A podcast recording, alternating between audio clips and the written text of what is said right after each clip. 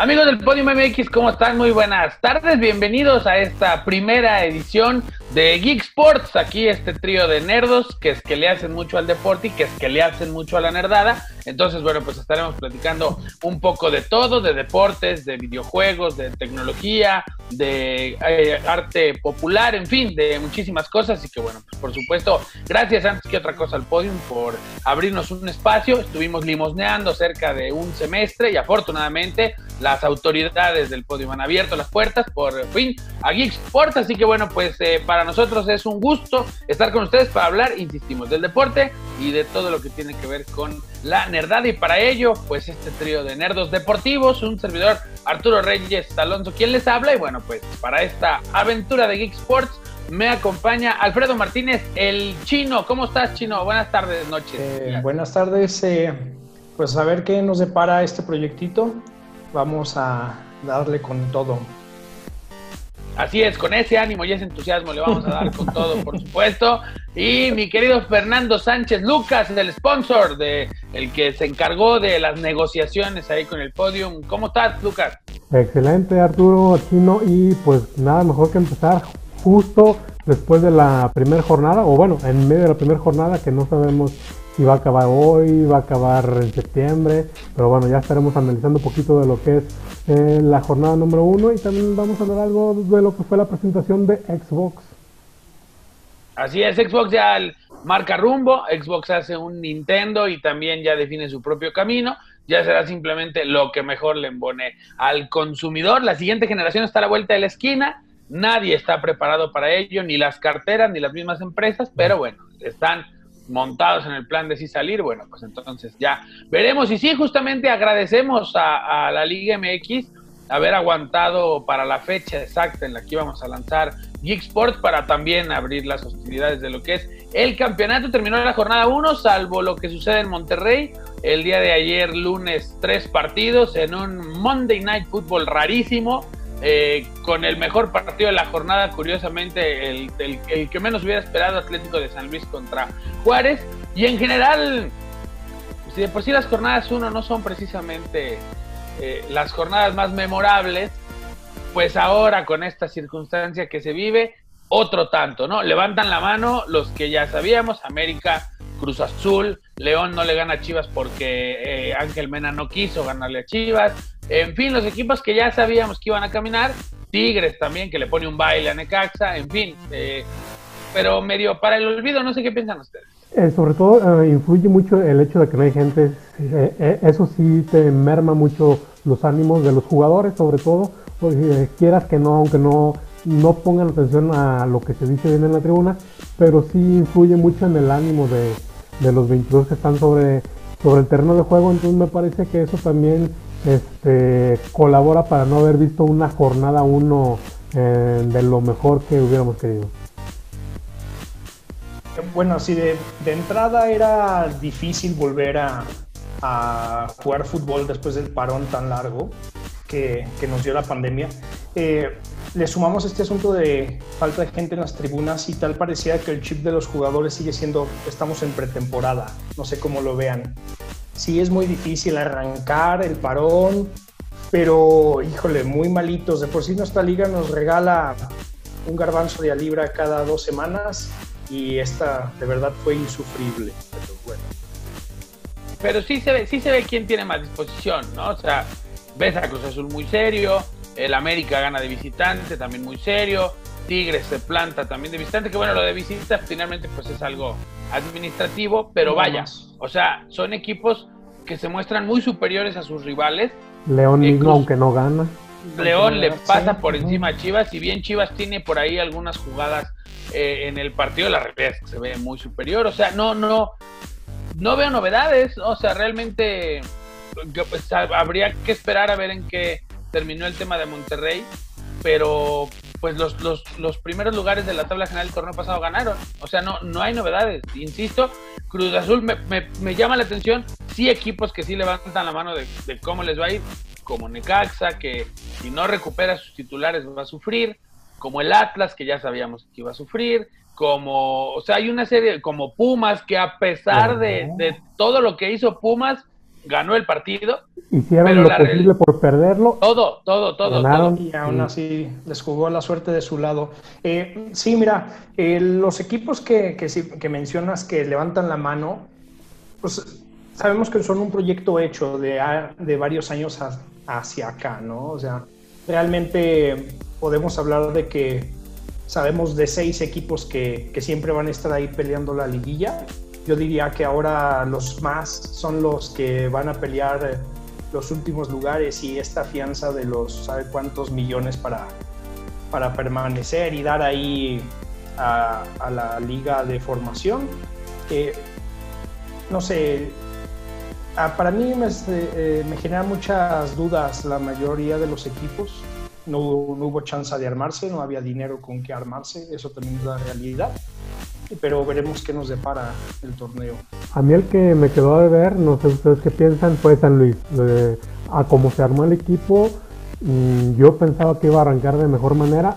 Seguramente en el trayecto de, las jornadas irá mejorando. Sabemos cómo trabaja Memo Vázquez. Tiene un equipo armado perfectamente por él, a su gusto. Se lleva, bueno, ya, ya estaba antes Gallego, se lleva dos elementos más de Necaxa. Llega Pablo Barrera, que también es de toda su confianza del equipo de Pumas. Entonces me parece que es el equipo que en jornada 1 yo sí siento que nos quedó a deber. Eh, lo de San Luis, no sé, ¿eh? porque, porque está la maldición, me cago.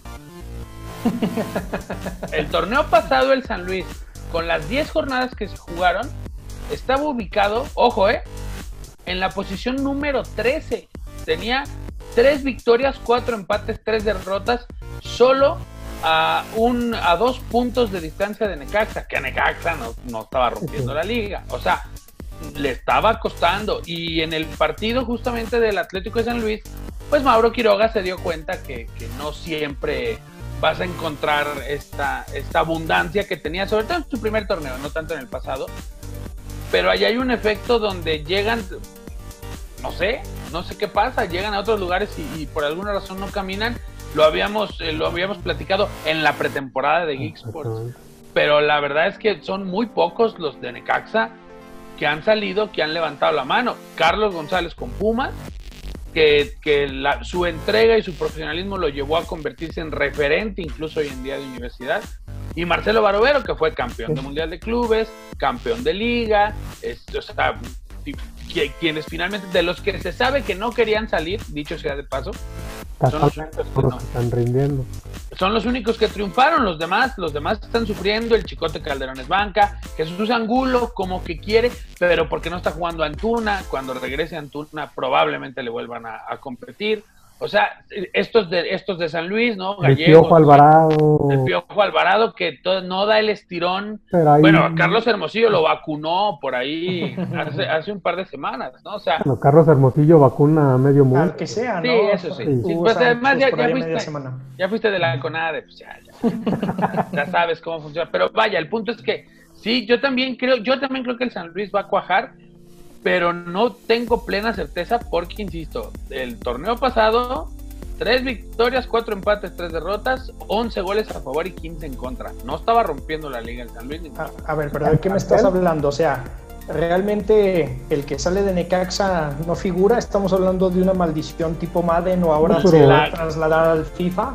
O sea, algo así más o menos. La gran mayoría, la gran mayoría. Víctor Dávila no ha pasado nada con él en Pachuca. de, entrada tuvo una, una lesión. Gracias. Pues en la I-Liga era el goleador, eso sí. Sí, ahí sí. Creo que quedó campeón de goleo. Edson Puch, ¿dónde está Edson Puch hoy en día? Fue a ser campeón en la mesa en Chile. o sea, ni, ni por error se ha acercado a su nivel. De este, hablemos. Brian Fernández, bueno, Brian Fernández. Ya, ya no juega fútbol. Todos los días dice, hola, soy Brian Fernández. Este, hola, Brian, le dicen todos. Entonces, todos los días es noticia en Argentina. Lamentablemente, nada que ver con el fútbol, pero bueno, Brian Fernández, bueno, ya ni hablamos de él. Y así te puedes seguir, o sea, de veras, así te puedes seguir con, con muchos que han salido y que no han podido dar el, el, estirón que se espera mucho de ellos y que nomás no ha pasado nada. El Piojo Alvarado está navegando ahí en medio, pues, llega a una final contra América, la pierden, pero vaya, son, los, son los más los que no les ha ido bien después, dice Necaxa, que a los que, que a los que sí. Entonces, el mismo Memo Vázquez, ¿no? O sea, como entrenador habrá que ver cómo le... Que también se van porque no les gustan los manejos, bueno, eso es otra cosa, pero que no le ha ido bien al ex necaxista, no le ha ido bien. O sea, aquí no tienen esas comodidades. En San Luis, por ejemplo, solo comes enchiladas potosinas, viejo. O sea, es como la peor comida del mundo. Digo, bueno, no me gusta. Pero vaya, o sea, el caso es que sí, hay ese dato, ¿no? Eh, es un todo, sí entiendo muy bien, es un todo. Eh, bien sabemos que Necaxa ha sido un trampolín para muchos jugadores. que llegan muy baratos, los venden muy caros. No sé si el nivel de exigencia por el, la compra de la carta les pegue mentalmente. No sé, porque bien dicen, San Luis se lleva la mitad del equipo y no, y no camina, ¿no? Y, Tienes que desquitar la inversión. Y no sé si eso les pesa, pero habrá que ver. Y yo creo que la mayoría de los jugadores ya está llegando con eso en mente. O sea, llevan a Caxa, doy un buen torneo y sé que me puedo ir. Entonces me parece que ya desde ahí, muchas veces ya el, jugador al irse de aquí se siente más cómodo, se siente más relajado y no entrega ese extra este, que lo hace estar en los reflectores.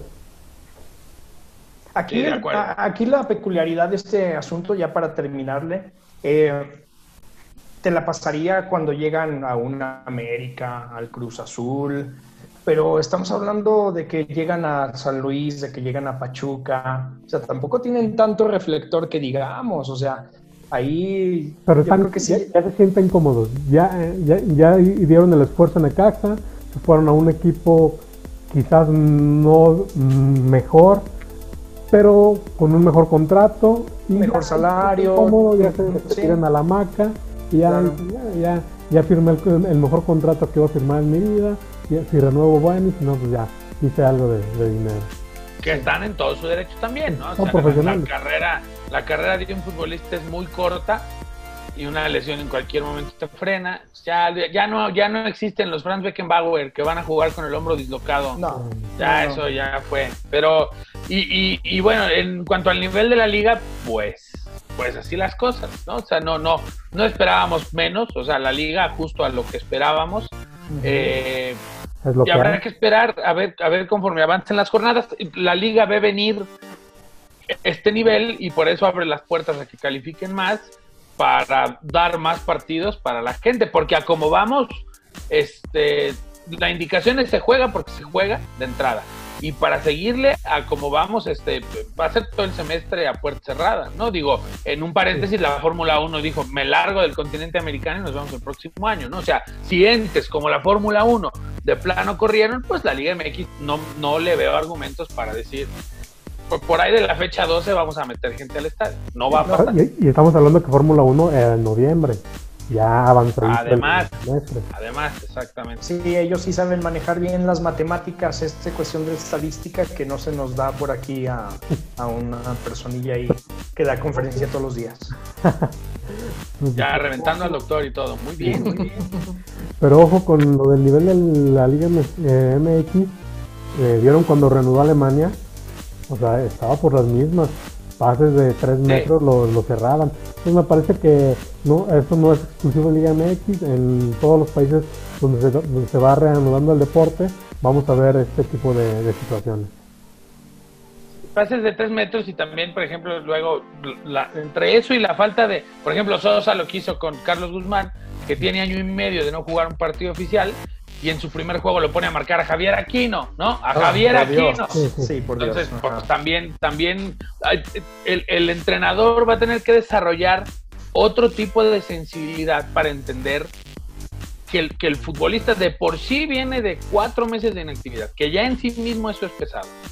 Si le sumas los factores personales, como es el caso de Guzmán, o sea, yo no sé, no sé si lo hizo Aldrede, como dicen aquí en mi cuadra, para para exhibirlo y a la banca, o si de plano era de, de, cuates buscando dar un voto de confianza, como haya sido, lo, lo, lo, lo, exhibes, pues, ¿no? Lo pones en una mala posición. Javier Aquino, que lleva jugando con este mismo equipo cuatro o cinco años y que, que es, es, top 5 de la liga en su posición, o sea, no, me parece que extremos por izquierda de la calidad de Javier Aquino se cuentan con una mano y pones a alguien que reaparece de una lesión. O sea, ya lo decíamos, Carlos Guzmán empata su marca de juegos jugados en la vida real y en la I-Liga con Necaxa después de este último partido. O sea, sí, sí, quienes manejan a un, a un, equipo de fútbol sí van a tener que desarrollar otro tipo de sensibilidad porque el futbolista viene de, de, de una fragilidad importante, como decía Lucas. O sea, si en Alemania resienten la, la falta de nivel, ¿qué podemos esperar de la Liga Mexicana? No, y, y, luego más hablando de equipos tan hechos como es el Tigres. O sea, si, si vas a inventar, no inventes contra Tigres. Estamos hablando de que es un proyecto que ya lleva cerca de una década funcionando. Eh, si bien salen figuras importantes, el que llega, ocupa y juega la misma posición, a lo mismo. Eh, es increíble que haya... Que, para mí sí lo exhibe, para mí sí lo exhibe. O sea, no, no me cabe en la cabeza que lo pongas después de un año de inactividad prácticamente a, a marcar a, por esa banda y no sé, a la vez es el voto de confianza es de desconfianza, ¿no? Y pues hay que ver cómo se repone este muchacho. Y hay que esperar que también el equipo ya esté completo, o sea, que pueda contar ya con todas sus armas eh, Poncho Sosa y bueno, también eh, el siguiente rival Juárez, que el día de ayer contra contra San Luis eh, dio un muy buen segundo tiempo, me parece.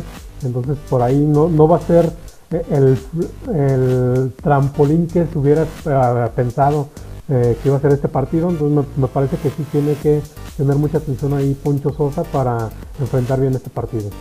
Y, sobre todo Juárez que si la temporada pasada no fue nada excepcional, eh, con el plantel que está manejando está haciendo las cosas muy bien, ¿eh? desde mi perspectiva.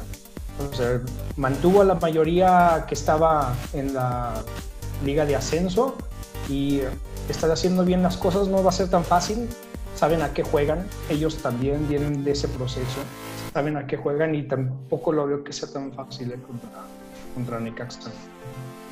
Sí, es que tienes a los que les costó, entonces van a pelear, mantener su lugar con uñas y dientes. Pero bueno, al ratito vamos a estar escuchando ahí a, al profesor Sosa asumir su responsabilidad con esa línea de 5 que sí fue una barbarie.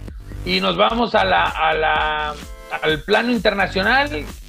Cristiano Ronaldo y la Juve vuelven a levantar la liga que ya es lo menos que se le debe de exigir a, a, Cristiano Ronaldo. Ya veremos, sigue vivo en Champions la Juve, ¿no? Sigue vivo en Champions, juegan el día 7, van contra eh, León, van, van perdiendo la serie, eh, pero bueno, me parece que también el equipo francés llega con una inactividad tremenda, eh, no debería de tener problemas Juventus que ya viene jugando lo, varias semanas con, con esto de, de la liga, entonces por ahí este, se espera que no tenga problemas el equipo de Turín y en la siguiente fase es donde viene ya, ya lo interesante. ¿Con quién es el cruce? De Real, con Real Madrid. Contra o, bueno, con el que pasa Real Madrid, Real Madrid claro. tiene, sí, sí. perdiendo con el City. Con el, entonces, ajá. Entonces ya sería Juventus, que te digo, no debe de tener problemas, contra el ganador de la serie entre Real Madrid y Manchester City. Y tal parece que Ronaldo se va a quedar con las ganas del, del Scudetto como campeón goleador, porque por ahí lo llevan con dos tantos de ventaja. Tres goles. Tres goles, no, no. Para sí. un juego es imposible, ¿no? Sí, son, son, dos muchos. juegos y todavía eh, falló un penal en el último minuto Cristiano, que bueno, le hubiera puesto dos goles, que me parece que es relativamente, bueno, podemos decir alcanzable. Sí, bueno, sí, pero también sabiendo que el otro equipo juega para, para el que va de líder, ¿no? Aquí inmóvil, exactamente. Sí. Y, y, pues, y bueno, retomando el, lo que es Champions, que se cuide el Paris Saint Germain, se lesiona Mbappé y tienen de rival al Atalanta, el Atalanta que en este momento es el equipo sensación de Europa. Entonces por ahí vamos a tener, pues, podemos tener una sorpresa también en la ronda de cuartos de final rumbo a semifinales. El Paris Saint Germain sin novedades, ¿no? O sea, siempre le pasa esto, siempre. Siempre le pasa que ya se lesionó fulano o el Barcelona le dio la vuelta metiéndole 200 goles este, después de haber goleado en la ida. O sea, el Paris Saint Germain es la historia de toda la vida. este, la baja de Kylian Mbappé pues es, es, considerable, ¿no? Sobre todo para un equipo que está en el limbo de que ganar la liga ya no es suficiente, de que no tiene competencia a nivel local y de que está ávido y necesitado de sacar un, torneo de estas características.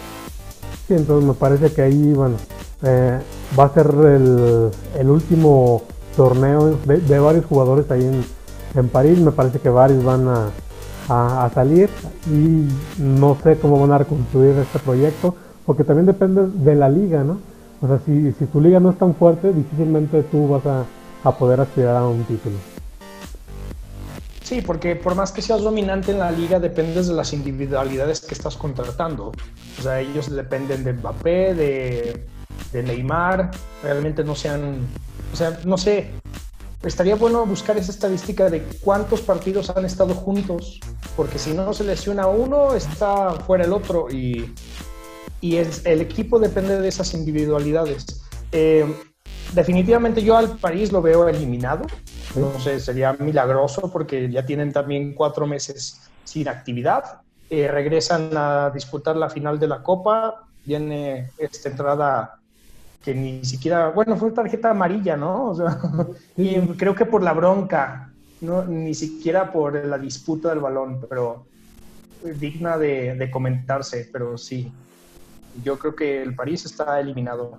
Y el Atalanta, pues viene, viene enrachado, si bien en la Serie A no le está yendo tan bien, eh, pero trae ritmo y ellos lo que, lo que le están tirando es hacer historia, porque si hay un momento para que gane alguien diferente la Champions, es este año. Claro. Sí, sí, claro. No, creo que les dé para tanto, ¿eh? me parece que, bueno, que tienen una, una llave... Tienen un cruce fácil, y luego tienen un partido, o sea, bueno, una eliminatoria menos. Menos complejo, claro. y, tiene, y también eso, hay que ver... es el Atlético de Madrid. Ah, bueno, pero sabemos cómo se las gasta también el Atlético. Eh, bueno, es, jugar a lo mismo, ¿no? Piedra contra piedra. Pero por ahí tienes a, lo que decíamos Atlético de Madrid, al Atalanta, al Leipzig, entonces, al París, entonces me parece que digamos puede ser la, la, llave no tan complicada cuando de este otro lado tienes a, a todos los monstruos. Sí, el camino, por, lo menos el camino está trazado y ya llegando a, eh, y en estos ya, porque a partir de la siguiente ronda, los que no se han jugado, todo es un partido, ¿no? O sea, también en ese no tienes nada que perder y un mal juego es suficiente para que se acabe. Es, es como Cruz Azul en la Liga MX, ¿no? Si no va a ser campeón este semestre, entonces ¿cuándo?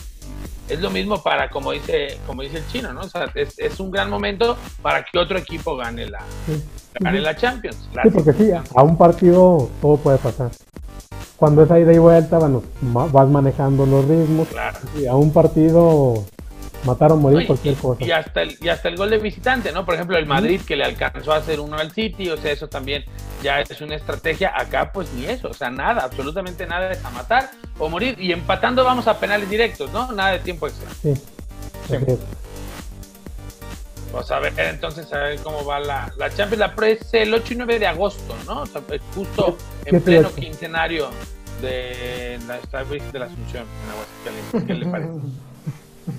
Así es, ahí vamos a estar viendo y. Vamos a estar ocupados en otra cosa. Exacto, eso era lo que yo quería escuchar. ya se canceló todo el festejo. No, vas, pero va a ser todo en. Vas, lo, lo vas a poder ver en Radio Entonces, en este hermanamiento muy padre que estamos haciendo entre claro. MX y Radio y Televisión de Aguascalientes. Eh, no, sé ni, no, sé ni, en qué canal sale. No se preocupe.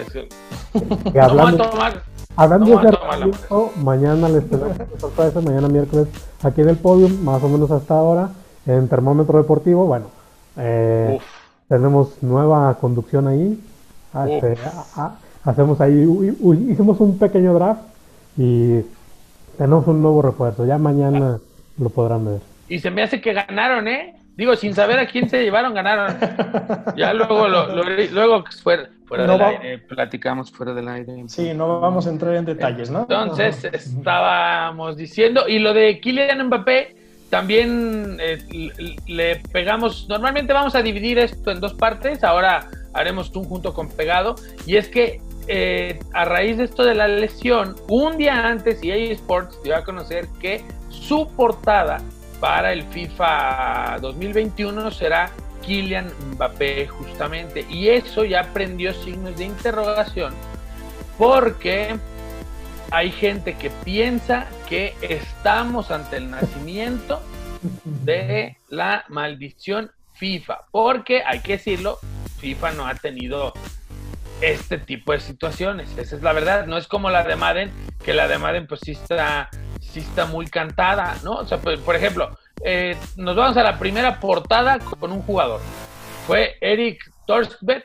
portero del Tottenham en el 95, o sea, no, no, no le pasó nada. De ahí te puedes por ahí, Frank de Boer también se cruza. Pep Guardiola fue en el FIFA 2000 y bueno, todos sabemos Pep Guardiola este, en qué está convertido. O sea, no, no, no pasó nada. Iker Casillas en el 2002, cuando estaba muy chavo. Eh, Roberto Carlos llega a ser, Ryan Giggs, Edgar David, Ronaldinho, Thierry Henry. O sea, no, no, no ves un nombre que diga así. Bueno, salvo Mickey Kim Fonseca, que fue portada del FIFA 2007, ¿no? Cualquier cosa, ya cualquiera llega a la portada del FIFA, pero incluso pasando por Lionel Messi también, o sea, no, no, esto no pasaba en el FIFA hasta que vino la edición del 2000 de FIFA 2017, donde Marco Reus del Borussia Dortmund protagoniza la, la portada y se rompe en esa, en esa temporada Después Eden Hazard, que bueno, Eden Hazard, que es como el hermano gemelo europeo de, Santiago Ormeño, ¿no? O sea, este, también no tuvo su mejor año, también no, también, se también se rompe. También se rompe, exactamente. Y ahora, sí, porque Cristiano es dos años al hilo del 18 y 19. No pasa nada, este rollo de la demanda, de la demanda de, acoso y demás, pero bueno, no, no, nada que no arregle el poderoso caballero, entonces en ese lado no hay bronca.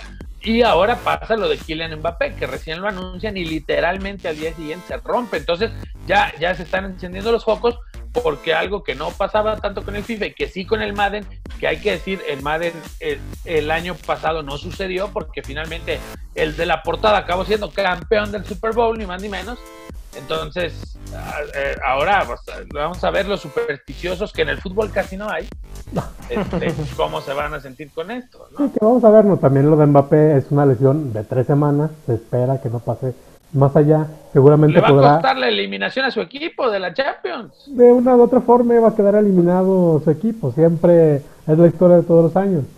Pero me parece que seguramente va, tranquilamente va a poder iniciar el, el próximo torneo de, de la Liga Francesa ahí sí ah, habrá que esperar que no tenga una lesión más fuerte y ya podremos retomar este tema de las maldiciones. Eh, también ahí para aclarar este punto, eh, FIFA siempre ha puesto en portadas eh, a figuras hechas y derechas y el Madden ha optado siempre por poner a estrellas en, en, surgimiento, eso también cambia bastante. Más o menos, más o menos porque, porque Tom Brady acaba de ser hace tres años. Si no me digas que Tom Brady. No, bueno, ok, pero él sí, pero a él lo pusieron porque casi era de, bueno, te vamos a hacer el homenaje, pero ya vete, ya retírate. De cuates.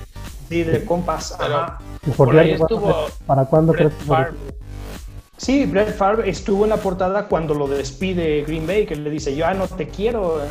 Y de la portada la tuvieron que hasta cambiar porque terminó en los Jets de Nueva York y tenías que descargar tu portada con los Jets. Richard pues, Sherman también. Sherman. un pequeño paréntesis y hablando de Tom Brady, la semana pasada fue cumpleaños de Giselle. Un abrazo, Giselle.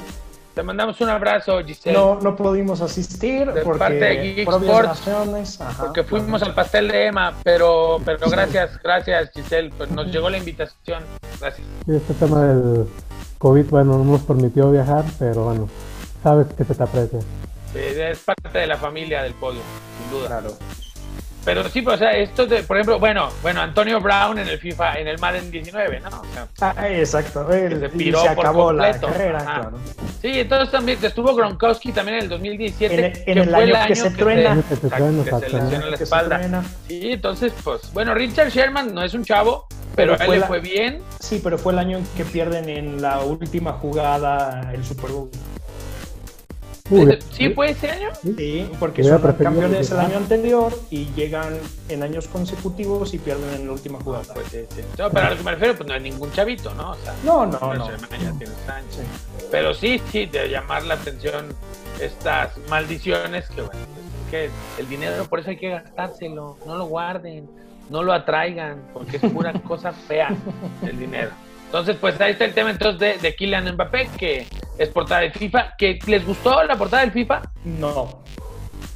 quisieron jugar con algo diferente. Quizás no les salió, pero eh, está bien que se arriesguen. Sí, yo sé, ahí, ya a, mí, a mí me gusta el arriesgue, sí, también. O sea, es como, es como los que se quejan de que no innovó la playera del Necaxa, es rojiblanca, ¿cómo se le ocurre? Oye, la gente en redes, a mí, a mí lo, lo ¿Qué color personal, la quieres, viejo? ¿Morada o qué? A, a mí en lo personal fue un diseño que me gustó, sobrio, pero mm, bien, me gustó. Es que, ¿qué le puedes hacer a una playera de esas? O sea, si le pones rayos así como en algún momento se hizo, la gente te va a reventar. O sea, si le quitas las rayas como Charlie hizo, también te van a reventar. Entonces, ¿qué más da? Ya está, lo, ya está hecho. Pregunta, en el Atlas es rojo y negro. Y Sí. donde se ponen creativos a hacer un tablero de ajedrez como aquel de Croacia, los revientan. O sea, entonces, pues, ¿qué más da? Pero hay de diseños feos a feos. Lo que hicieron con Pumas, Dios mío. Ah, por ejemplo, lo de Puma sí violentan la, la imagen de siempre al poner el, el- al Puma encerrado en el triángulo. Y fíjate cómo un elemento, como un triángulo es suficiente pues, para darle en toda la torre, ¿no? Sí, y aparte siendo considerado el mejor diseño que hay de- para un equipo Además. de fútbol, ¿no? De acuerdo. Que por, que por cierto, también como dato por ahí para los que no saben, ¿cómo dice el meme este? ¿Qué edad tenías cuando te enteraste de Uf. que el logotipo de Puma son los, los eh, es, ¿cómo decirlo? Lo- El gol de campo del fútbol americano. Son los postes del gol de campo del fútbol americano con sus banderitas ondeando. Yo no hace mucho y porque tú me dijiste, la verdad. Muy bonito, muy bonito, pero hecho para el fútbol americano. No, eso, eh, eso es una leyenda. No, sí, es Eso que tú dices es No. la U de la universidad. No. Sí, porque lo primero que jugaban era fútbol americano. Eso es la U de universidad. No, y bueno, y, y hoy en día con los manejos del equipo, pues no me extrañaría que ya ni los reconocieran como propios manos. Sí. Anda, también. Pero bueno, así pues el tema de, de Kylian Mbappé, que bueno, pues te mandamos un abrazo, Kylian, ojalá te recuperes pronto. Tu equipo te va a necesitar en la cancha. Te va a extrañar. Eh, sí, lo van a extrañar. No, se va a ir el París. Es que, o sea, yo entiendo que a lo mejor de todos nos iban a echar, pero con Kylian Mbappé en la cancha tienes más chance. De- o sea, eso es definitivo. O sea, Kylian Mbappé es un futbolista que sí puede hacer la diferencia con una genialidad y no tenerlo si es un hándicap en contra, definitivamente. ¿no? Pero bueno, Totalmente. algo que quieran agregar antes de darle carpetazo a la parte deportiva de Geek Sports. Nada. No, no, nada. Muy Así- bien, así bien. estuvo la jornada. Lapidario. Muy bien. No, No, bueno, sí, Es así estuvo. Sí, sí. así estuvo la jornada y así está el mundo deportivo en estos momentos. Es correcto. Totalmente de acuerdo. Entonces, bueno, vamos a, a ver a Ponchito Sosa, mi querido Lucas. Vamos. A ver lo que dice. Bueno, sí, ah, rápidamente nada más. Bueno, dice que es complicado enfrentarse a, a un equipo como Tigres que viene con cuatro años con, con el mismo plantel y bueno, Necaxa viene de una reestructuración bastante grande y bueno, vamos a ver aquí lo que nos dijo Poncho Sosa y ya regresamos a retomar lo que es eh, la nerdada. Muy bien, vamos a escuchar a Ponchito Sosa, entrenador de Necaxa. Esto es Geek Sports en el Podium MX. No te muevas, regresamos. Pues ciertamente es complicado todo lo que estamos viviendo. eh, eso provoca que trabajes de una manera diferente. Te va activando todos los, sentidos, circunstancias que no estaban contempladas, tienes que eh, resolverlas inmediatamente, ¿no? De, eh, que también van provocando, por ejemplo, fueron provocando la, la falta de partidos que se tuvieron que suspender justamente en la pretemporada, que también la pretemporada fue eh, eh, atípica, diferente. Después, eh, con lo que yo me puedo quedar es con el segundo tiempo, el equipo eh, mejoró considerablemente.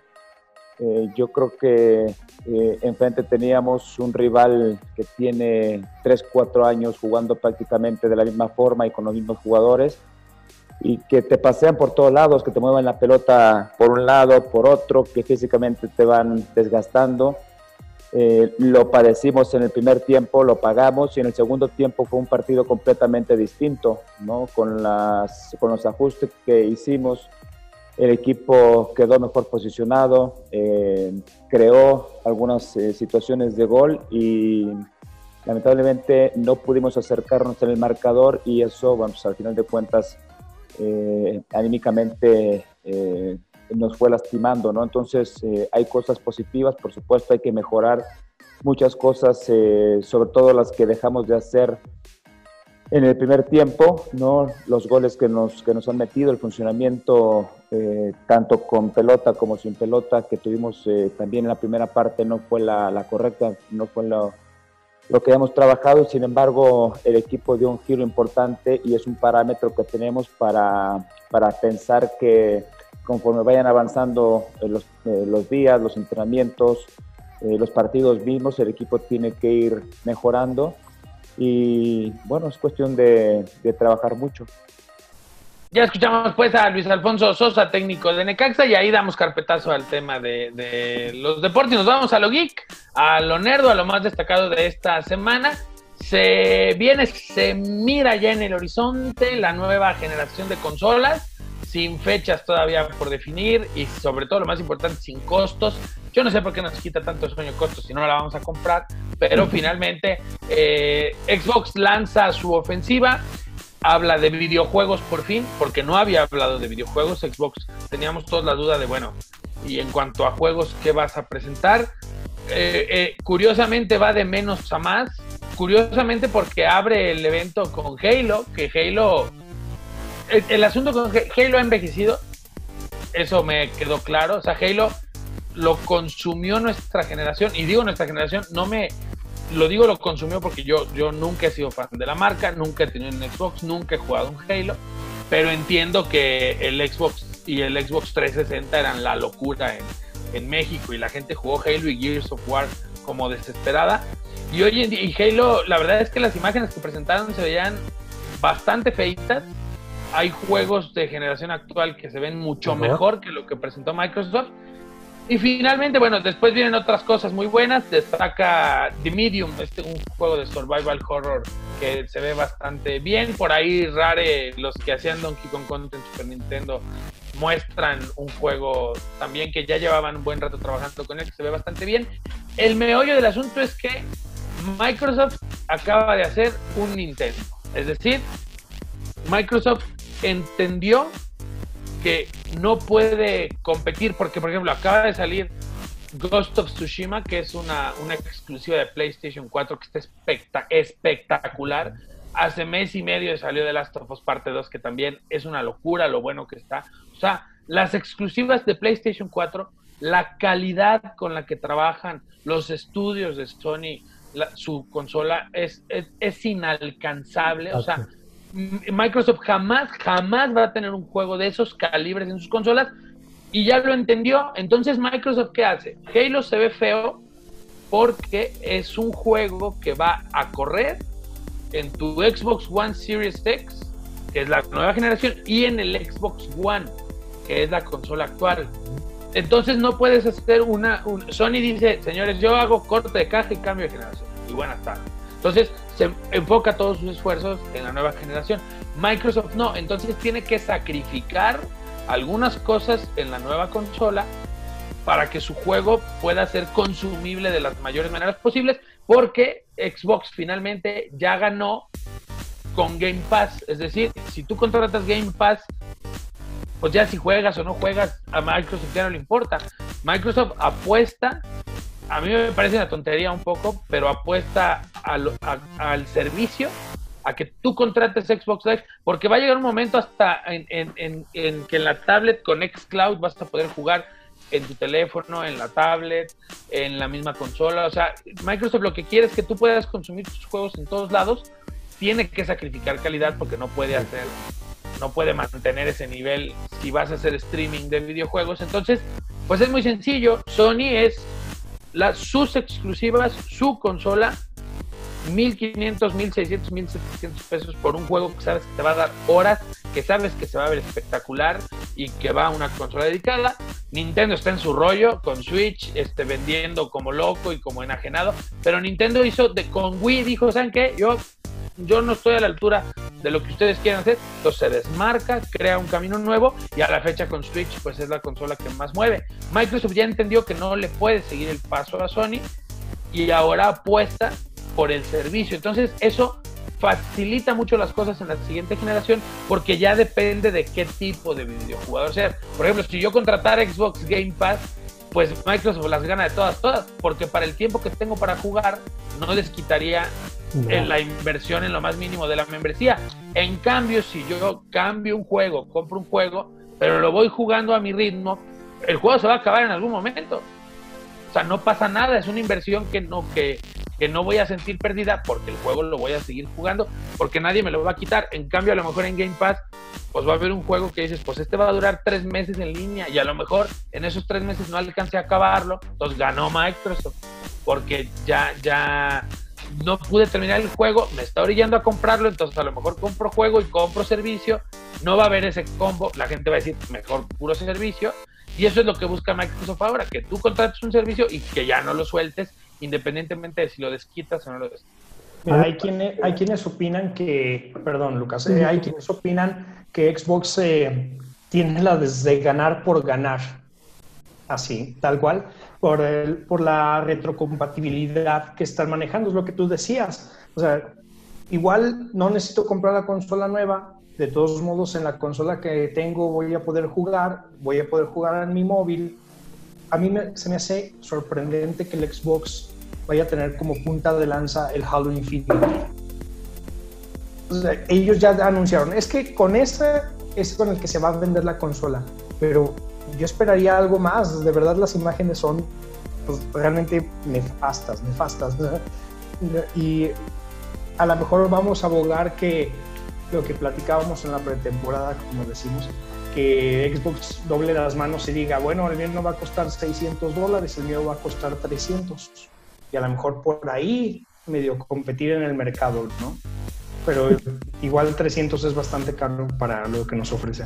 Sí, pero en este caso, por ejemplo, es ni siquiera, yo creo que sacar una, una consola, ¿no? Porque no te vas a basar en la potencial, en el potencial de la nueva generación, sino bueno, pero ellos lo anuncian, servicio ellos lo anuncian como la más potente de la generación. es, que, es que sí es, es que en fierro sí es, pero ¿de qué sirve si están haciendo juegos que van a salir en el Xbox One y en esta también? O sea, en cambio, Sony Play 5 y Play 5 y va a lucir mucho más porque pues no va para el Play 4 ese juego. Es esa, esa, compatibilidad que está haciendo Microsoft me parece que es al revés de como uno lo esperaba, ¿no? De acuerdo.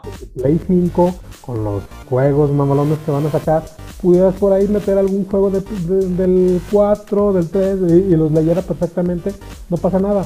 Acá no, acá vas a sacrificar calidad y vas a poder aplicar tus juegos de la nueva generación en tu plataforma actual. Entonces me parece que eso va en detrimento del, del mismo jugador. Y desgraciadamente para nosotros... Invertir en una nueva consola. Exactamente. ¿Para qué compro la consola nueva? No la necesito. No, desgraciadamente para nosotros todo lo que pedíamos que fuera el PlayStation 5 nos lo estaba ofreciendo la plataforma que no consumimos. No, pero es que además lo de Play no es novedad, ¿eh? O sea, así era el Play 2. Nada más que siempre fue un sueño guajiro decir retrocompatibilidad. No, pero la retrocompatibilidad, mira, la verdad es que eh, Sony, Sony tiene, o sea, por ejemplo, está este rollo de que Apple va a sacar su siguiente generación de iPhone sin el cargador.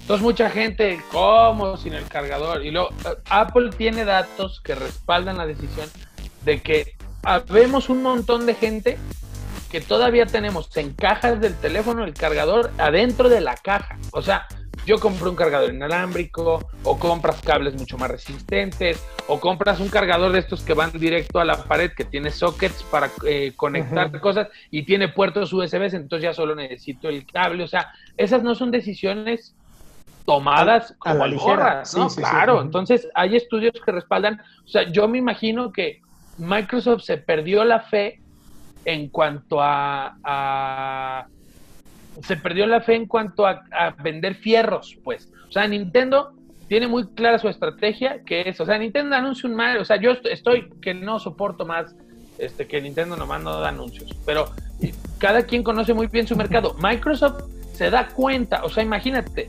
visualízalo de esta manera. ¿De qué le sirve a Microsoft a lo mejor vender 20 millones de consolas, pero no mover una sola copia de ningún juego? Mejor esta misma cantidad de gente, o sea, multiplica por, no sé, por los 15 dólares que cuesta Xbox Ultimate Game Pass. Y hay mucha gente que, que ni, lo siente y de todo se los gasta. Entonces, finalmente el business ahí está en, en, contratar la plataforma. Yo creo que no debería de entrar entonces a la nueva generación. Está como por no, por no estar, o sea, porque finalmente el que se mueve no sale en la foto, ¿no? Entonces, pues tiene que estar en los anaqueles, pero no es su prioridad.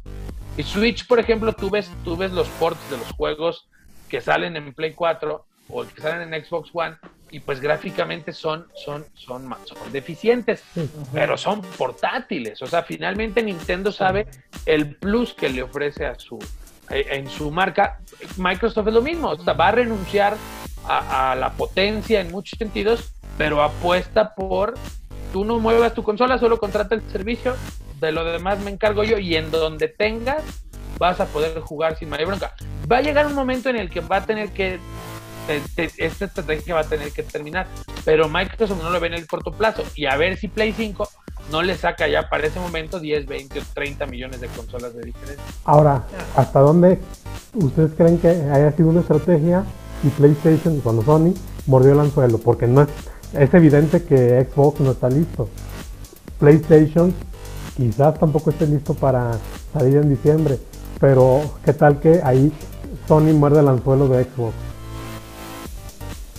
Híjole, no, eh, mira, volvemos a lo mismo que decía Arturo sobre, sobre lo del cargador de iPhone. Eh, estas compañías no, no se andan con rodeos. Se invierten mucha lana en todos los parámetros que quieren cumplir y la verdad yo creo que como dice Arturo, ya no, ya no les dio para más. Ellos quieren tirarle al mercado digital, o sea, quieren seguir consumiendo a. A, mí, para mí sí es algo, ah, ¿cómo les diré? No, sé qué palabra utilizar, pero me saca mucho de onda el hecho de que digan, es que es la más potente, pero ¿para qué? O sea, es como tener un Ferrari para que lo maneje un señor de 70 años y ande a 40 kilómetros por hora, ¿no? O sea, yo no le, veo caso, ¿no? Si no vas a tener los juegos para correrlos. Sí, no, no, no, Sí, la verdad es que ahí, pero no deja de ser una estrategia. Porque visualiza también el otro escenario de, ¿sabes qué? Es que yo, yo ya tengo los 15 mil en la mano, mano. Pero ya no tengo un peso para comprar juegos. Bueno, pues por, por 200 pesos al mes o por 170 al mes tienes un catálogo de más de 100 juegos y también tienes la certeza de que los, las exclusivas de Microsoft las vas a jugar en día uno. Es decir, puede haber quien, o sea, así de arriesgada es la estrategia, pero sabe, no pasa, finalmente no pasa, pero puede haber quien contrate un mes de Xbox Live, de Xbox, eh, bueno, de este servicio de de Game Pass. De, Game Pass, gracias. Contratas un mes de Game Pass, bajas Halo Infinite, lo acabas y ya no regresaste. A eso Microsoft está corriendo ese riesgo. Y sin embargo, eh, apuesta a eso, o sea, haces la inversión de la consola, ya no te quedaron 1700, 1800 más, no te preocupes. Tú métele 200 más y vas a tener un catálogo de 100 juegos y es una oferta muy atractiva para el gamer que sí tiene tiempo para, para consumirlo, ¿no? O sea, y para el gamer de Latinoamérica.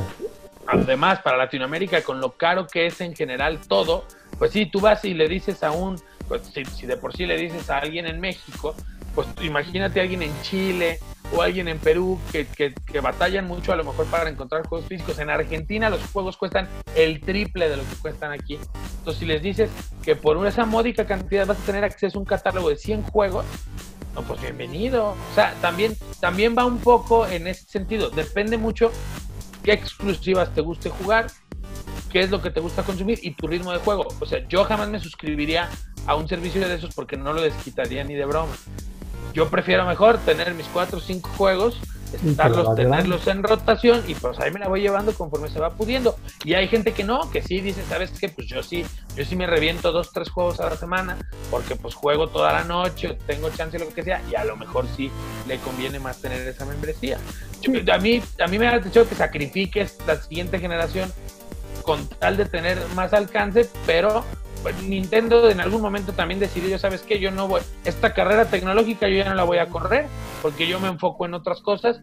Le costó mucho trabajo, el Wii U fue un desastre, pero hoy el Switch, o sea, el Switch, yo conozco gente que no, nunca había tenido una consola en su vida y compraron un Nintendo Switch. De ese tamaño es el éxito del Switch. Y el Switch en algún momento se le va a ir al Play 4 por encima. O sea, va a llegar, en eh, la tendencia dice que el Switch va a vender más que el PlayStation 4 cuando llegue su, el final de su ciclo de vida. Bueno, cuando inició la pandemia, bueno, una de las noticias fue que se agotó el Switch. La locura. La locura, porque eso no te lo dan. No, y en este caso me parece que en esta pandemia Nintendo ha sido de los ganadores en, eh, en, en, eh, en esto del Switch. Me parece que sí, Nintendo fue el ganador de esta etapa intermedia. Bueno, pero es que Nintendo cuando no gana, compa. O sea, es, bueno, ahora perdió desgraciadamente por la cancelación de los Juegos Olímpicos, pero Nintendo es ganar por ganar. Y es que sacas un, sacas un simulador de vida en plena pandemia, con toda la gente encerrada. Pues quién no se quiere ir a vivir esa pinche isla, güey, ve nomás, qué belleza. Entonces, sí, en ese sentido, sí, sí es quien ha ganado. Y la Animal Crossing es la locura en este momento. La locura. Y yo hay días que digo, ¿qué hago jugando esto? O sea, hay días que digo, no lo entiendo. Y hay días que hasta digo, ya lo voy a cambiar. Pero luego sale alguna tontera o algún diseño o algún lo que sea. O sea, en ese sentido, sí, Nintendo, porque no hay que olvidar que Nintendo, algo que no tienen las otras dos, es que Nintendo es una empresa juguetera. Entonces, saben perfectamente cómo está ese deal. Pero bueno, ahí, ahí cerramos el tema de, la presentación de Xbox. Decepcionante un poco este, que sacrifiquen la nueva generación con tal de la universalidad. Ya veremos si la estrategia es o no la correcta. Yo, yo quisiera pensar que en ese afán de ganar por ganar, la consola sí vaya a costar por ahí de la mitad de lo que vaya a costar la, el PlayStation 5. Yo no creo, la mitad. no, no, le veo caso. No, realmente si no, no le veo caso. Es que. 400 dólares, ¿te parece bien? Tal vez. No, pero la mitad no creo. No, ni de broma, ¿eh? Pero ni de broma. O sea, en 300 no creo que salga. No, ni de broma. Eso cuesta un Switch. Jamás va a salir en eso. No, no, no. Eso va a salir. Eh, va a salir 50 dólares menos que lo que vaya a salir el Play 5. Eso es lo que va a pues, costar. Eso es lo que va a costar. 50 dólares menos. La bueno, en ambas versión digital, ¿no? Porque bueno, PlayStation hay que recordar tiene dos versiones. También me parece que son 50 dólares, ¿no? Tampoco es tanta la diferencia de precio. Entre Play sí, sí, no, no es tanta. Pero Xbox no va a salir, ni de broma va a salir 100 dólares menos. Creo yo. Y también estamos especulando en el supuesto precio de, del PlayStation 5. Quizá por eso también Sony no se arriesga a, decir su precio. ¿A soltarlo? está esperando. Bueno, pero de todos modos, o sea, si sale mm, en 200 dólares menos, pues ellos van a quedar montados en esa. Ellos no van a bajar de, de 600, no creo que baje de 600 dólares PlayStation. No, y en una de esas, quién sabe, es un disco, un puro, un simple disco duro de estado sólido de esas capacidades es carísimo. Y en fierros, el Play 5, si el Play 5 fuera una PC armada, los elementos que tiene el Play 5 dentro de la caja te costaría más o menos 30 mil pesos armarlo. O sea, no hay manera que eso esté abajo. O sea, yo creo que yo creo que 600 dólares, 599 dólares, 549 dólares la, la versión digital y 599 dólares la versión normal. Y hablando de eso de ensamblar eh, una máquina, una PC para videojugar, no sé si por ahí vieron en, a media semana que rompió la red Henry Cavill armando su PC. Que también carísima. Carísima. Bueno, se entiende, pero también un videojugador, un nerd y aparte Superman. Sí, es un campeón. la verdad es un campeón. como actor es Balín, pero es un campeón, ¿no? por ahí dicen eso, que no, eso no lo discutimos. Por ahí dicen que va a salir un Superman negro, ¿no? En el Snyder Cut. En el- eh, bueno, el, el traje negro. El- ajá, sí, no, de hecho ya presentaron la primera escena. ¿No la vieron por ahí? Llega a la No. baticueva. Llega a la baticueva y se encuentra Alfred, viste el traje negro. No, no puedo más. No puedo más, por favor, ya. Danos la versión Zack Snyder, por favor. Dijo nadie nunca. Alfredo, y Alfredo se muere de ganas de volver a ver a Ben Affleck Qué horror. No, yo, yo, Eh, eso lo dijo Arturo, lo de qué horror, quedó grabado, ¿no? Ven a Promet- qué horror, ¿no? no, no, qué horror. Justice League. Si yo sigo sin verla, me mantengo firme. Ah, no, qué bueno. Tengo convicciones. Qué bueno. Ah, pues tienes que ver esta versión. Sí. La, y la compu gamer de Henry Cavill cuesta 4.375 dólares. El puro armado. Es decir, casi 100 mil pesos. Más. El monitor, el monitor cuesta 2 mil dólares. Entonces, estás hablando de que le invirtió más de 100 mil pesos a su, a su, y, y justo por eso, pues las consolas. O sea, si bien ha ganado terreno jugar en PC, no, no, es una rosa. El juego, el verdadero juego en PC es configurar el juego. Que si ya le subiste el setting y entonces ya le bajaron los cuadros por segundo. Entonces, no, paso. Gracias, no gracias. Gracias, no gracias. Bueno, pero de esas tenemos muchas en las oficinas del podium. Exacto, exactamente. El complejo Apple que le decimos. Así es. Afortunadamente Exactamente. hemos hecho buena relación ahí y bueno, Saludos a mi conde de Teocaltiche que con su realeza nos ha permitido ahí establecernos. Y justo, bueno, eh, nos quedamos con los jugueteros. La semana pasada se quedó en el tintero. Nintendo anuncia. Hay una serie. Este año Mario cumple 35 años. Entonces, están anunciando una serie de productos: un Monopoly especial de, de- de los distintos Marios, el Jenga especial.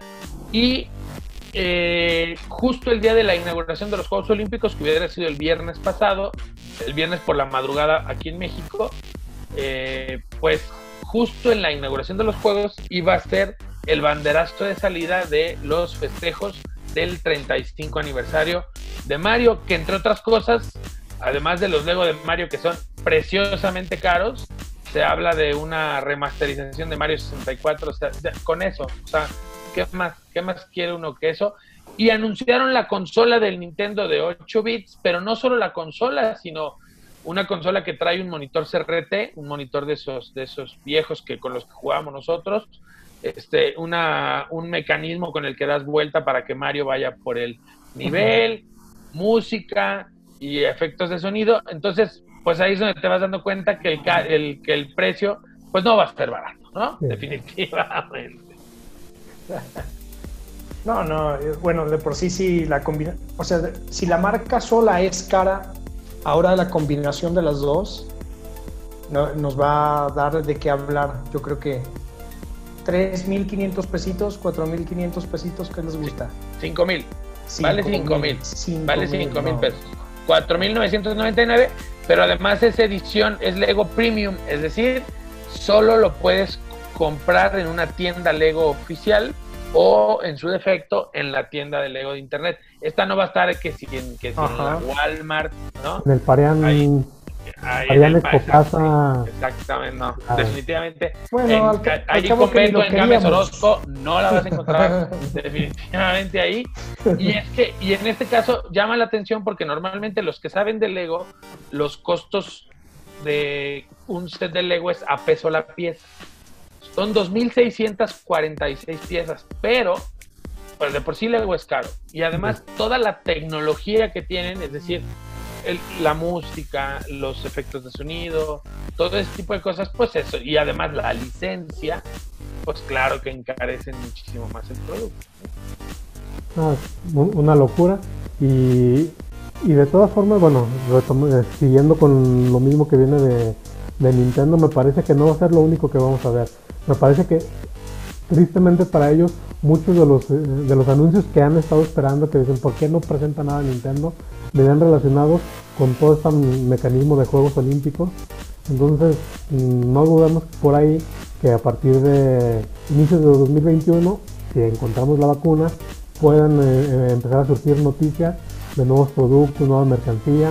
También no hace mucho salió la una alianza con Levi's, se está saliendo, se está sacando un playera, una chamarra muy bonita que te di Arturo con todos los con todos los personajes de estampado, Sí, como muy extraño. Pero sí, o sea, pero eso por un lado, pero por el otro los 35 años son este año. Entonces, finalmente Nintendo siempre pone por delante sus marcas por encima del resto. O sea, Mario el próximo año no cumple 35, cumple 36. Entonces, yo no, eh, los rumores te hablan de que este en agosto habrá un Nintendo Direct. Para quien no lo sepa, el Nintendo Direct son conferencias de 15, 20 minutos hasta media hora o 40 minutos según la magnitud, donde Nintendo anuncia eh, todas estas cosas que va a, que va a estar lanzando. Nintendo no tiene un solo juego fechado para la segunda mitad del año. O sea, no hay nada en el horizonte, por lo menos nada confirmado. De ahí la desesperación. Es el periodo más largo que, que ha habido entre Direct, este que estamos viviendo ahorita. De ahí la desesperación pues de que, de que Nintendo ya anuncie algo. Todo parece indicar que será en agosto, porque también Nintendo, los japoneses, lo sabemos, son gente leal, gente a la que no le gusta jugar chueco si no le juegas checo. Entonces seguramente Nintendo más bien dejó que pasara este periodo de Microsoft, ¿no? O sea, porque si Nintendo al día siguiente saca un direct, o sea, ¿a quién le importa Halo? A nadie se acordaría de eso. Entonces, Nintendo también se pone en plan de, bueno, este, dejemos que pase el momentum de, Microsoft, que, de por sí pues es bastante malo. Sería todavía peor si, saliera a vacunarte Nintendo con su colección de juegos. Entonces, en ese sentido, Nintendo por eso espera y lo vamos a ver en agosto, si todo sale bien. Tuvo su momento PlayStation, tuvo su momento Xbox y ahora Exactamente. Y Nintendo es el único que no lanza. O sea, Nintendo no va a lanzar consola. Nintendo también entiende que ellos van por software y el software pues ya, ya no tienes broncas porque las switches, ahora sí que las switches ya están, ya están allá afuera, entonces no, no es este es esta labor de convencer que te compren una, una consola, ¿no? Ya eh, eso ya está hecho. Fíjate, Switch en, en una nota de mayo de, de este año tiene vendidas 55 no entiendo cómo sacas este decimal, pero 55.77 millones de consolas vendidas. O sea, ya, ya vendieron la mitad del Play 4 en menos tiempo. El Play 4 tiene 7 años de vida y está casi en 110, 110 millones de consolas. Pues Switch en 3 años y fracción ha vendido 55. Entonces, por eso les digo que a la postre Nintendo los va, los va a alcanzar. Ah, y también influye mucho el costo, ¿no? sí, por No, y, las, y las franquicias. La franquicia. Es muy, divertido, es muy divertido. Es muy simple el Switch a comparación de los juegos que puedes ver en, PlayStation. Y eso también ayuda para, para, hacerlo, digamos, más amigable o, más al alcance de, que lo pueda entender un niño pequeño. Eh, a diferencia de que, bueno, no, no le vas a comprar un PlayStation 5 a un niño de 3 años. Bueno, creo que alguien sí lo va a hacer lo estoy viendo de verde. Es, este, el último cartucho, el último cartucho, hay que quemarlo. hay que quemarlo. Bueno, mira, simplemente cómo llegan a, más gente los de Nintendo y tienen las de ganar, ganar, ellos sí, no como, como Xbox. Eh, hay tres personajes ficticios que si bien se los enseñaras al 80% de la población los reconocerían. Uno es Santa Claus, el otro es Ronald McDonald y el que sigue es Mario Bros. Yo diría que son cuatro, pero con la religión no nos metemos. Pero eh, el tercero es Mario Bros. Porque en todo el mundo lo conocen. Tengas o no tengas consola, de, alguna u otra manera has jugado alguna vez. Sí, todo el mundo lo conoce, que es algo de lo que, de lo que también le duele a Microsoft.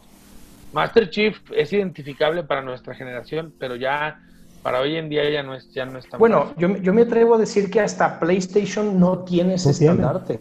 Tampoco lo tiene. Pero PlayStation se ha sabido diferenciar como marca. Por ejemplo, bueno, Kratos, o sea, Kratos, eh, God of War en México, God of War en México, la canasta básica del gamer mexicano es FIFA, FIFA, número uno, y God of War. O sea, eso es lo que no puede faltar en ninguna en ninguna. Hay, hay gente que solo se compra sus consolas para jugar a eso. Para estas dos. O sea, entonces, sí, sí, si bien lo que pasa es que estamos más bien familiarizados con el término de mascota como algo jovial.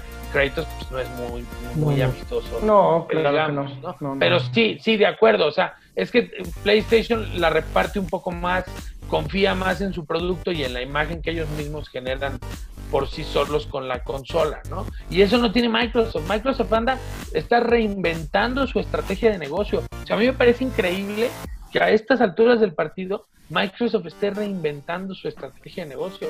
O sea, después de tres generaciones, no conoces a tu público. O sea, yo entiendo que el público va mutando, pero Play, Play les dice, es lo que hay, el que quiera. Y el que no se puede ir a jugar a otro lado. O sea, Sony no tiene problema en no conquistar mercados nuevos. Y pareciera que Microsoft, como el Xbox 360 fue un mega madrazo a nivel mundial, entonces, y el Xbox One no lo fue, pareciera que Microsoft está aferrado a recuperar el trono a como de lugar. Y Sony nunca ha tenido esa bronca. Sony siempre ha sabido qué es lo que quiere hacer. Eh, Nintendo siempre ha sabido qué es lo que quiere hacer y no les apura ser el primer lugar en el mercado. Les apura ser fieles con su fan base que les ha consumido y los ha mantenido a lo largo del tiempo. Que mira, que tienen una gran ventaja ahí, que por ejemplo, esa, esa lealtad de la que hablabas anteriormente, la que tiene el japonés. Su, su mercado base inicia de Japón hacia el mundo. y eh, entre ellos ahí sí cuidan mucho su, su producto. Entonces es seguro que eh, en Japón tú no encuentras un Xbox. Es dificilísimo que encuentres algo de Xbox. Y en, las tiendas tú ves este, cientos de juegos y consolas de, PlayStation, ves eh, decenas de Switch en las tiendas. Entonces me parece que desde ahí la lealtad del, del mercado nipón hacia su producto ya es una ventaja muy grande que, que le da a estas dos consolas. Es que precisamente no es así. Por ejemplo, que Microsoft que, viene de Estados Unidos, eh, el mercado anglo no, conoce de lealtades. Entonces me parece que eso le puede jugar mucho en contra también a el no conocer a su público de Microsoft. Es que se han quedado atrapados entre estas otras dos marcas. Miren, Xbox vendió las licencias o compartió las licencias de Gears of War o Halo con McFarlane Toys y quisieron ponerse a vender consolas y juguetes, como lo que hace Nintendo. Y tampoco les funcionó. ¿Cuántas veces hemos ido a muchos lugares y encontramos en el botadero las figuras de Halo? O sea, ellos se quedaron atrapados entre estas dos dinastías, vamos a llamarlo de esta manera, y no han sabido competirle. ¿De qué lado Halo? ¿A qué lado compito?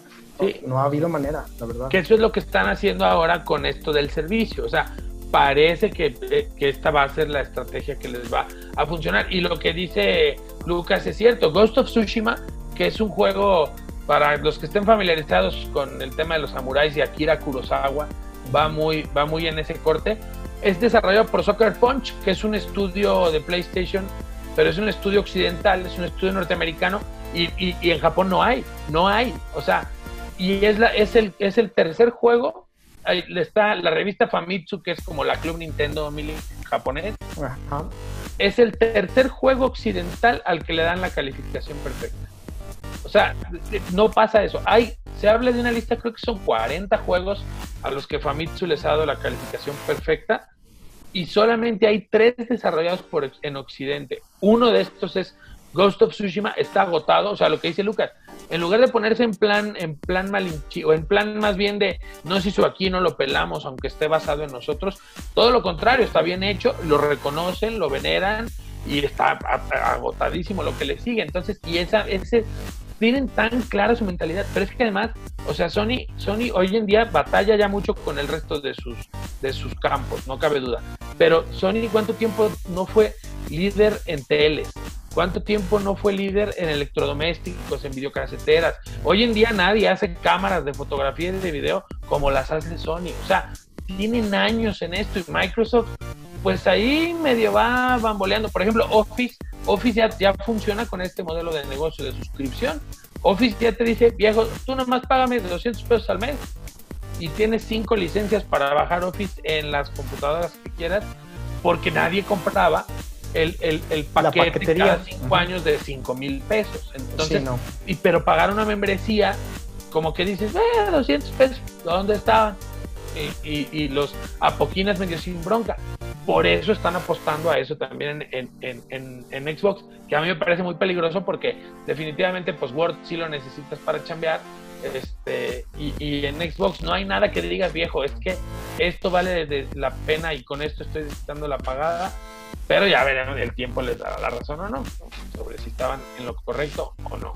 No, y propio del, del mercado americano, si bien eh, ha estado inundado de muchos, de muchos éxitos, el mercado americano siempre se ha basado en yo traigo los, los productos de otro lado, les cambio el nombre, les pongo otras cajas y, este es, y esto es lo que vendo. Así funcionó con Transformers, así funcionó con un montón de marcas que fueron exitosas en su momento y todas desaparecieron. Así es, ya hablaremos en su momento también de todas esas marcas. Entraremos al mundo del anime caricatura en algún momento, juguetes, porque bueno, sí, hay muchos, muchas eh, Transformers, Robotech. Eh, de hecho, el, el, el, intro de la serie de los 80 de Tortugas Ninja está hecho en Japón. O sea, hay muchas, muchas cosas que el mercado americano ha tenido que traerse de, de Japón. Los Power Rangers, por ejemplo. Los Power Rangers son el ejemplo más claro. Sí, de acuerdo. O sea, y en ese sentido, pues ya, ya tendremos otras otras ocasiones, evidentemente, para andar mucho más en detalle. En esta ocasión fue así porque pues es lo más fresco, pero ya nos daremos el lujo de clavarnos también en otro tipo de, de detalles. ¿Algo quieran agregar antes de cerrar este primer Geek Sports, porque ya, ya estamos, ya eh, el tiempo. Por ahí en Amazon ya está a la venta el Monopoly de todos los Marios que han habido y, existen. Y el que les recomendaría, que les parece atractivo, una forma nueva de jugar es el Jenga por 400 y piquito pesos. Pues no lo necesito. es que es esta relación de amor y odio con Nintendo, ¿no? O sea, te quiero tanto, pero no lo necesito. Exacto, sobre todo porque pues, todos mis juegos de mesa están ahí empolvándose, hermano, porque pues no hay manera. Ahorita no hay, no hay cómo jugarlos ahorita. Exactamente, pero sí, no suena mal. Cállate, Alfredo, déjame en paz. no necesitaba yo eso. tarjetazo, tarjetazo. Nada, nada, yo, Marchín Ring. Muy bien. Pues bueno, de esta manera entonces llegamos al final de esta edición de esta primera edición de Geek Sports. Esperemos, bueno, nos acompañen eh, todos los martes. Aquí estaremos en, en el Podium MX, el lugar. Nosotros también queríamos estar, es el lugar donde quieres estar. Entonces queríamos estar en el Podium y ya estamos aquí. Mi querido Chino, muchas gracias. Gracias. La siguiente semana a ver si podemos tocar algún tema de una serie nueva que por ahí viene en Netflix. Eh, eh, Umbrella Academy va a estrenar su segunda temporada.